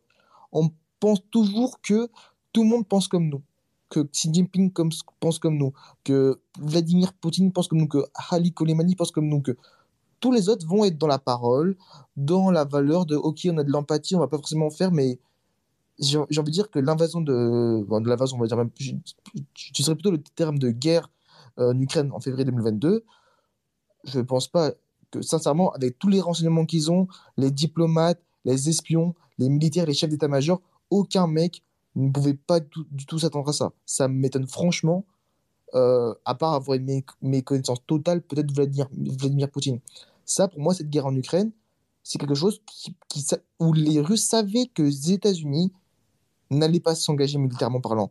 Et ça, ils Hmm. l'ont vu dès 2013 en Syrie, lors de la guerre civile en Syrie, en 2013 précisément, où justement euh, les États-Unis, Barack Obama avait dit que la ligne rouge, c'était l'utilisation d'armes chimiques contre les civils, donc de la part de, de l'armée, euh, enfin de l'armée, des, sout- des, des soutiens à Bachar al-Assad. Ouais, c'était un bordel de on va, on va pas entrer dans le débat, hein, je, je dis Ouais, directement. Ça, c'était la ligne rouge. Ça a été, selon en tout cas les renseignements qu'ils ont eus, effectivement le cas. Et l'utilisation d'armes. La Russie euh, on a des, a, a des- un peu soutenu, a soutenu ce développement d'armes. Euh, lorsque ça a été utilisé, les États-Unis n'ont rien fait. Il y a eu une petite frappe, frappe de coalition entre la France, le Royaume-Uni et les États-Unis euh, pour, soi-disant, détruire euh, ces, ces stockages-là, ce qui n'a pas été le cas. C'est tout. Les Russes, à ce moment-là, ont compris que, OK, il y a ut- l'utilisation du mot ligne rouge, hein, qui a été un mot diplomatique très puissant dans le langage euh, des, entre États. Il ne Mhm. s'est rien passé. L'accord sur le nucléaire, il ne s'est rien passé. La Corée du Nord, il ne s'est rien passé. En fait, ces pays-là eux-mêmes se rendent compte entre eux que, bah, en fait, quand, quand on se dote d'une très forte armée ou d'une arme, entre guillemets, de destruction massive, bah, en fait, les États-Unis vont, entre guillemets, la- laisser, laisser de la place. Les Iraniens, pourquoi aujourd'hui ils veulent aussi absolument développer l'arme nucléaire? Et ça, c'est un peu dit dans, euh, on va dire, euh, les, pas les économistes, mais les historiens euh, iraniens qu'on peut lire dans, dans la presse iranienne, que justement, quand ils ont vu que la Corée du Nord est devenue plus indépendante depuis qu'ils ont euh, l'arme nucléaire, qu'ils sont revenus vraiment sur le devant de la scène internationale, c'est grâce en partie à l'arme nucléaire. Et ça, ça, ça a servi d'exemple. Je dis pas que c'était que le cas, mais ça a été un des facteurs de leur progression à eux, sans parler des raisons historiques et des enjeux géopolitiques, etc. Donc tu vois, tu as, voilà, t'as l'exemple de l'Iran, de la Corée du Nord, de la Russie, euh, bah, de la Chine, notamment en, en mer de Chine méridionale, que bah, ces pays-là n'ont plus peur, en fait. Et Ouais. d'ailleurs, Vladimir Poutine et Xi Jinping euh, l'avaient dit l'année dernière, en 2022, le, le prochain siècle, c'est vraiment le siècle pour nous. Et en fait, pour nous, et ça, c'est plusieurs historiens, philosophes d'ailleurs, et sociologues qui l'ont analysé, c'est un peu l'époque des hommes forts. Quand on dit hommes forts, c'est pas faire la guerre. hein. C'est des hommes qui ne sont pas forcément que dans la parole et dans la diplomatie, comme nous, on l'est très, très, très, euh, très, dans le cas européen et occidentaux de manière globale, tu sais, discuter, discuter, discuter, discuter, comme on le voit, hein. Comme on l'a vu que la guerre en Israël, où Anthony Blinken, le secrétaire général des États-Unis, a fait 12 pays en 72 heures. Il a discuté, discuté, discuté, finalement, bon, bah, entre guillemets, pour rien, parce que personne ne l'a écouté. Euh, ce qui est d'ailleurs encore une preuve que les États-Unis sont beaucoup moins crédibles sur la scène de la diplomatie internationale. Et donc, tu as de plus en plus de, pays hein, qui, qui font, c'est pas forcément des pays, entre guillemets, aussi aux États-Unis. L'Inde aussi reste indépendante, notamment vis-à-vis de la dénonciation de la Russie sur la guerre en Ukraine. Et les États-Unis avaient essayé un peu de forcer l'Inde lors de la réunion du G20, justement, à faire une déclaration, déclaration de dénonciation de Vladimir Poutine sur son invasion. Et les Indiens ont réussi à maintenir leur rôle de neutralité. Pareil pour tous les pays du, Sud global qu'on appelle un peu maintenant. Le Brésil, euh, l'Argentine, euh, l'Afrique du Sud. Il y a beaucoup de pays qui soutiennent aujourd'hui, qui ne soutiennent pas euh, cette, cette guerre en Ukraine. Et avant, peut-être il y a 15-20 ans en arrière, ça n'aurait pas été forcément possible. Mais aujourd'hui, ces pays n'ont plus peur de dire non ou de rester neutres. Donc, les exemples, ça ne manque pas. Après, à voir si ça va être une continuité ou pas. Encore une fois, il suffit d'un changement de gouvernement, de changement de politique pour que des pays se rapprochent ou se distancient de telle ou telle grande puissance, comme c'est le cas du Vietnam, qui joue un peu sur aussi bien un jeu d'équilibre entre la Chine et les États-Unis. C'est aussi le cas de l'Indonésie, c'est le cas des Maldives, euh, c'est le, cas- aussi des Philippines, c'est le cas du Pakistan, enfin, et de l'Inde notamment. Euh, c'est déjà, ça devient main courante, on va dire. Et si tu veux, aujourd'hui, tu as même d'autres problématiques qui rentrent en compte, euh, notamment la géopolitique des matières premières. C'est vraiment pas à négliger. Beaucoup de conflits sont d'ailleurs souvent liés aux matières premières, notamment en Amérique du Sud, euh, ça se passe actuellement, euh, Moyen-Orient, la Chine, euh, la Russie également. Ils savent, ils savent que la, la Russie, par exemple, c'est un énorme réservoir de matières premières et qu'ils en auront forcément besoin pour leur propre industrie.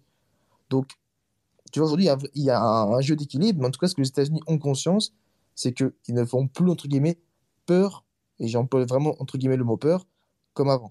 Et, et aujourd'hui, des pays, même moins puissants qu'eux, à tout, à tout type de niveau, n'ont pas peur de leur dire, bah ok, on va pas forcément vous suivre, et on fait ce qu'on veut. Et vous allez faire quoi au pire des cas? Vous allez nous atta- attaquer, vous allez faire des sanctions, mais au pire des cas, ok, vous faites des sanctions contre nous, nous, on va, on va aller vers la Chine. Ouais, ça, ouais.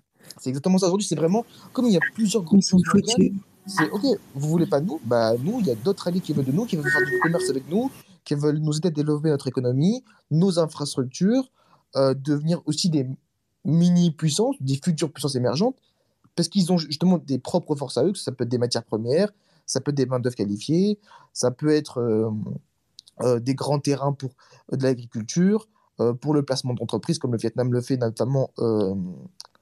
J'ai notamment oublié la, région du Vietnam, mais bref. Euh, voilà, ça peut être pour différentes raisons, mais les pays commencent à prendre conscience qu'ils ont leurs propres forces, certes leurs faiblesses, mais qu'il y a d'autres maintenant grandes puissances en jeu qui peuvent également les aider à se développer. Est-ce qu'il y a des pays qui étaient genre avant, euh, parce que moi je suis pas le, je, suis pas l'actu euh, de tous les pays du monde, mais genre est-ce que il y, a- des pays qui étaient avant, genre par exemple fortement, euh, je sais pas si c'est c'est le terme, mais un peu bizarre, fortement alliés aux États-Unis euh, et qui euh, aujourd'hui sont sont passés euh, en, en mode neutre ou voire plutôt plus trop plus trop alliés. Bah, tu as l'exemple de l'Amérique du Sud. Alors ça, c'est vraiment l'exemple phare. Colombie, Ah ouais. Équateur, Pérou, Brésil, Argentine, qui étaient avant des très très... Ils appellent ça la- l'arrière-cour historique, les États-Unis. hein. Ils appellent ça l'arrière-cour historique pour eux, Euh, sans parler de la doctrine Monroe qu'il y a eu à l'époque, etc. euh, qui, était, bah, qui, leur, qui reste majoritairement leur, première, leur premier partenaire commercial. Mais aujourd'hui, tu as une influence grandissante de la Chine en Amérique latine. Là, t'as les 21 des 33 pays d'Amérique latine ont des accords de libre-échange avec la Chine. La Chine a, des, a, a beaucoup de, de, beaucoup de ces pays-là ont rejoint les routes de la soie. Beaucoup des pays d'Amérique de latine au niveau du centre, tout ce qui est Nicaragua, Colombie, euh, les petits pays, je n'ai pas forcément tous les noms en tête, sont des pays qui ont, été parmi les premiers au monde à reconnaître la République populaire de la Chine, mais aussi à ne pas reconnaître Taïwan. La, souveraineté de Taïwan, c'est très important pour la Chine. Et, là- et aujourd'hui, et là-bas, c'est des terres au niveau de- des métaux de base énormes pour la Chine. Lithium, acier, cobalt, cuivre. C'est parmi les plus grands producteurs mondiaux. Et la Chine, là-bas, euh, fait du M&A avec eux, fait des joint ventures, euh, crée des rails, des aéroports pour le transport, la logistique, investit ou, achète directement des mines. Euh, la- la- donc, tu as toute du Sud pour plein de raisons qui, en fait, est en train de rentrer dans la sphère aussi chinoise. Tu as un exemple phare, c'est l'Arabie Saoudite. Ne- euh, 1973, officiellement le pacte de sécurité pétrole contre sécurité. Aujourd'hui, l'Arabie Saoudite euh, bah, les États-Unis importent beaucoup moins de pétrole saoudien parce qu'eux-mêmes sont autonomes énergétiquement. Donc déjà, il y a une, partie du pacte qui est cassée. Et d'un point de vue sécurité, il y a eu beaucoup de... alors, ils ont laissé des armes, mais ils nous ont aussi beaucoup retiré. Mais les Saoudiens, maintenant, se tou- tournent notamment au niveau des missiles balistiques et des drones vers la Chine. Et aussi une partie d'Israël. Et Israël, effectivement, est historiquement lié aux États-Unis. Mais on voit que ces pays-là, en fait, commencent à faire rentrer plusieurs autres acteurs dans le jeu. Mais, tu- mais l'exemple phare, c'est vraiment l'Amérique du Sud. Ça, Hmm. tout le monde est d'accord dessus. Euh, Fanny Spica, tu voulais, tu voulais réagir à ça? Oui, tout en n'oubliant pas que quand même, euh, question Équateur et Pérou, c'est des coups d'État. Euh, Oui, ah oui, oui, bien évidemment. Il y a, après, comme je dis, je- il y a l'aspect historique forcément qui, qui est dans, dans, dans- qui rentre en jeu, bien évidemment. hein. Mais plus globalement, c'est- il y, a, il y a un vrai exemple, euh, guillemets, de cas d'école à ce niveau-là. Mais effectivement, après, euh, il y a, il y a des cas particuliers. Ce qui prouve que la région est très tendue à cause des, des- ce que tu appelles les métaux, je sais pas, les métaux précieux, enfin les, les, Les méthodes de base, ouais. les, les métaux de base. Donc euh, c'est une zone de conflit potentiel à venir possible. Euh, peut-être pas avec les Chinois, je sais pas avec qui, mais euh, je sais peut-être avec les Chinois, je sais pas. Mais quand, quand tu commences par procéder par coup d'État, ça rappelle l'Iran des an- de la fin des années 50, ça rappelle donc dans 10 ans, ça risque de réexploser, de se retourner. euh, avec tous les intérêts financiers qu'il y a derrière, euh, c'est- pas très stable. euh. Ah oui, ah ça, peut, ça peut être des régions à potentiel futur conflit. hein. C'est pour ça que je dis d'ailleurs que ça devient des régions euh, entre guillemets tendues. C'est vraiment, le, vraiment le cas.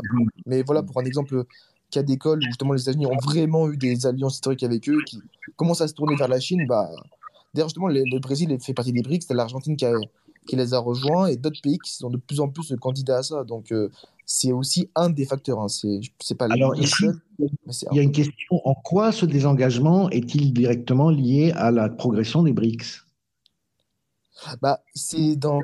Alors, il n'y a pas forcément une corrélation, ça, je dirais pas que c'est le cas, mais je dirais que euh, vu que ces pays-là obtiennent moins de financement américain, euh, de- d'aide américaine, que ce soit militaire, au niveau des infrastructures, et que justement, les, aussi même, ils ont même moins de soutien états- euh, états-unien dans les grandes euh, institutions internationales, style FM FMI ou Banque mondiale, qui souvent imposent un peu des logiques très libérales à ces pays-là, euh, les imposent hein, en, en contrepartie de les aider au niveau de leur dette. Euh, Ça, les, les Chinois, par exemple, n'imposent pas du tout les mêmes conditions aussi drastiques pour ces pays-là. Après, on peut critiquer la manière chinoise, mais bon, bref. Mais ces pays-là vont préférer après, directement pour payer en yuan ou recevoir des financements chinois, tout simplement en échange d'exportation plus de matières premières ou de rejoindre, euh, par exemple, le projet de la soie. Pour eux, il y a juste beaucoup moins de conditions, de contraintes, on va dire, euh, on va dire idéologiques comparées euh, aux institutions internationales. Et ça, les BRICS, c'est aujourd'hui un peu, et ça veut se vendre comme ça en tout cas, l'alternative à cette hégémonie américaine. Et comme ces pays-là bah, se sentent un peu délaissés, factuellement par les Américains, bah, l'idée c'est de retrouver nouvelle sphère où justement ils peuvent se développer. Et les BRICS, aujourd'hui, c'est un peu le nouveau berceau. Après, encore une fois, les BRICS, c'est aussi très divisé de manière interne et de manière très, très structurelle à plusieurs niveaux. Mais aujourd'hui, c'est un peu le groupe phare qui se présente comme alternative. Après, à voir si ça va durer. Ça, c'est après, c'est sujet à spéculation. Maintenant, sur le sujet de la perversion du FMI, tu peux euh, examiner le cas des pays fragilisés comme l'Argentine et le Liban. Par exemple, Ah le oui, Liban résiste au. FMI et il finira, il finira chinois. Est-ce que l'Argentine va résister au FMI, par Bah, exemple? le FDR, l'Argentine, la moitié de la dette, et le FMI euh, l'a accepté, c'est de payer la dette en yuan. Donc, c'est déjà quelque chose. L'Argentine Ah, rejoint les Ah BRICS. ouais. Il y a déjà des mouvements qui, qui se font. Après, le FMI, il y a beaucoup de pays qui critiquer le FMI notamment. Euh, comme tu, tu sais, le Liban, l'Argentine, il y a aussi le Sri Lanka, le Pakistan, le Zimbabwe, l'Éthiopie. Euh, et le FMI, justement, manque, manque beaucoup d'argent pour les aider notamment. Donc, le FMI lui-même se retrouve en difficulté à force de vouloir di- distribuer des prêts par-ci, par-là. Donc, ces pays-là, eh ben, ils vont aussi ils, se rendent compte qu'ils vont peut-être perdre leur coussin, entre guillemets, historique, et peut-être en trouver un autre, qui peut être les Chinois ou d'autres pays. Ça, c'est à voir. Mais en tout cas, il y a des ch- changements structurels qui sont même dans les grandes institutions historiques euh, économiques internationales. Ouais. Ça, c'est fou, ça. L'Argentine, ils, peuvent rembourser la- leur dette en yuan. Ouais, la moitié de leur dette, ça a été accepté officiellement par le FMI. C'était vers, il y a deux, c'était en août, non, septembre. C'était c'était officiellement en septembre, et ça a été d'ailleurs effectué. Parce que l'Argentine, bon, ils, sont- eux, ils sont dans le désastre économique le plus total. Et bah, ça, ça a été un jeu de bras de fer, on va dire. hein. Et le- les Chinois ont gagné en partie. Hmm. Intéressant. Voilà, voilà pour l'information. Ouais, ils posent Bon. leur bien un peu partout. Exactement. C'est exactement le cas. Donc, c'est- Ouais, ils veulent leur revanche, ils veulent prendre leur revanche peut-être. En tout cas, euh, les amis, euh, je pense qu'on a fait le tour pour ce soir. Oui, Je sais pas, Il y euh, a même plus de, plus de salive là pour parler. Ouais, ça fait une heure, une heure et demie euh, qu'on est ensemble et, euh, et c'était très riche, c'est très intéressant, euh, très mouvementé aussi. Euh, je, je rappelle que l'idée, euh, le concept de l'émission, c'est quand même, euh, en tout cas de, de- de- du jeudi, c'est vraiment d'essayer de d'analyser euh, les choses de manière le plus neutre possible. Euh, donc c'est ça. Euh, voilà. Et Et en puis plus, alors, je, je- La liberté je voudrais. Oui. que, en empêchant la censure, quoi. C'est-à-dire quand quelqu'un dit un truc qui ne te plaît pas, tu ne l'insultes pas comme quoi il bave ou des trucs comme ça. Donc, tu argumentes. C'est important d'argumenter. C'est Ah, je suis désolée, c'est parti tout seul. C'est la nature, mais il y a la culture, oui. Mais justement, justement. Bon, on se fait des bisous et puis euh, on se dit, euh, on se dit euh, rendez-vous bah, pour ceux qui sont tentés demain. Demain c'est un open mic et puis c'est ça. Et puis la semaine prochaine, on se fait une autre, une autre émission géopolitique avec Vincent. Et voilà. Et puis bah, merci beaucoup, merci beaucoup Vincent pour pour ce soir. C'était c'était excellent comme d'habitude. Et puis merci à ceux qui sont qui sont intervenus aussi. C'était cool. Et j'ai envie de rebondir sur un, un truc. Euh, je, je vais citer une, une- un adage euh, de- en rapport à un truc qui a été dit tout à l'heure. C'est les temps difficiles créent des hommes forts, les, les hommes forts créent des périodes de Ah paix, oui, les périodes de paix créent des hommes faibles. Oui, les hommes faibles créent des temps difficiles. ouais. Il paraît. Allez. Je vous souhaite une très bonne soirée et puis euh, je vous mets la musique, euh, je vous remets la musique de l'intro qui va être aussi euh, la musique euh, de l'outro. Euh, si je la retrouve à un moment donné, je pense que je vais y arriver. Mais Alors attendez, hop, hop, hop, hop, hop. Ok, c'est bon, on y est. Bonne soirée et à Bonne demain à soirée. 22h. ouais, ouais, bonne soirée, gros bisous.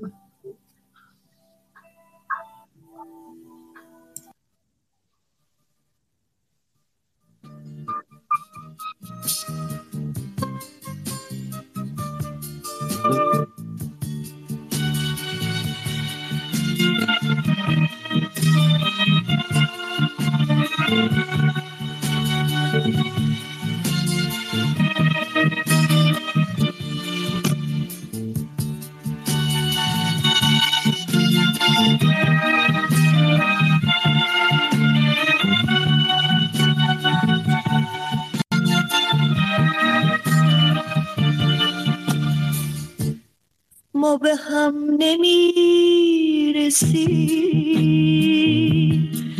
مثل خورشیدیم و ماه تن تو خاک بهشت. تن من پر از گناه. تو یک روز بهار. یار تو خورشیدگر من شبی بیخندم یک شب سرد و سیاه. من به دنبال تو با پای برهنه. تو جوون و تازه من پیر و کهنه. من به دنبال تو با پای برهنه تو جوون و تازه من پیر و کهنه